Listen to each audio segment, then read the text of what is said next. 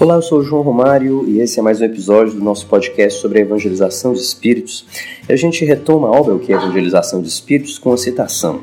É, a metodologia desenvolvida por Eurípides tem como objetivo alcançar a intimidade do ser para que ele modifique sua estrutura energética de tal forma que entre em estado de pacificação e de esperança.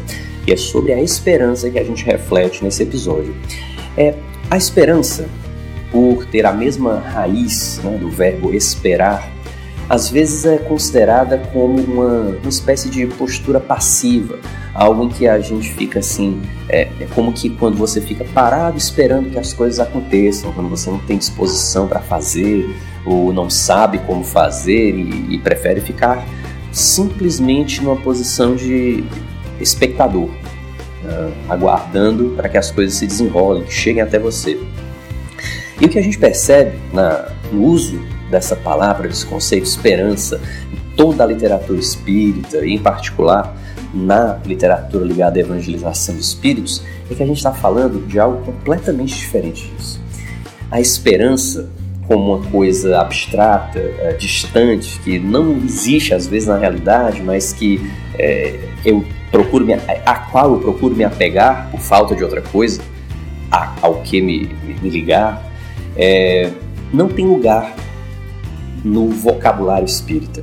A esperança para nós é a atualização de um potencial. É quando uma coisa já existe concretamente, se não aqui no nosso mundo, no nosso planeta, em muitas outras paragens do universo, e a gente só tem a responsabilidade de fazer a nossa parte para alcançar aquilo. No outro sentido, poderia ser considerada a uma gestação.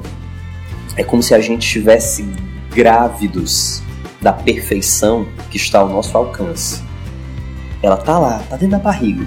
A gente precisa do parto.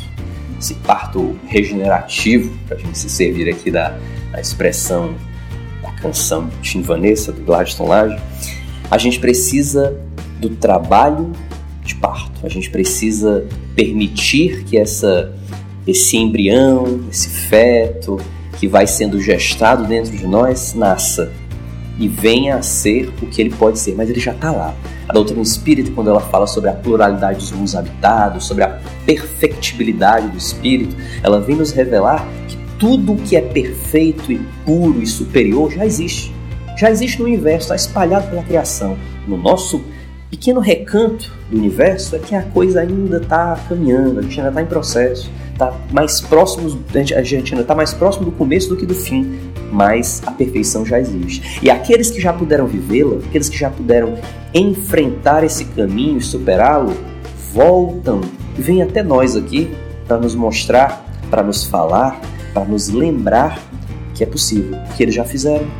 É assim que Jesus vem falar para a gente especificamente, tão somente daquilo que ele viveu, ele vem falar do amor, ele vem falar do perdão, da caridade, da humildade, porque foi isso que permitiu que ele trilhasse essa longa jornada da evolução e chegasse até onde chegou. Então ele vem pra gente falar, ó oh, pessoal, eu sei que é difícil, eu sei que é complicado, mas eu já passei por isso. Vem comigo que eu te mostro como é que faz. Essa esperança da coisa concreta, essa motivação para que eu possa caminhar com firmeza, apesar das dificuldades, para algo melhor, que deve movimentar o nosso dia a dia, movimentar as nossas ações e nos orientar no rumo da perfeição sem medo de realizarmos tudo aquilo que nos cabe, desde que nós saibamos dedicar os nossos esforços, a nossa energia e a nossa atenção para o bem.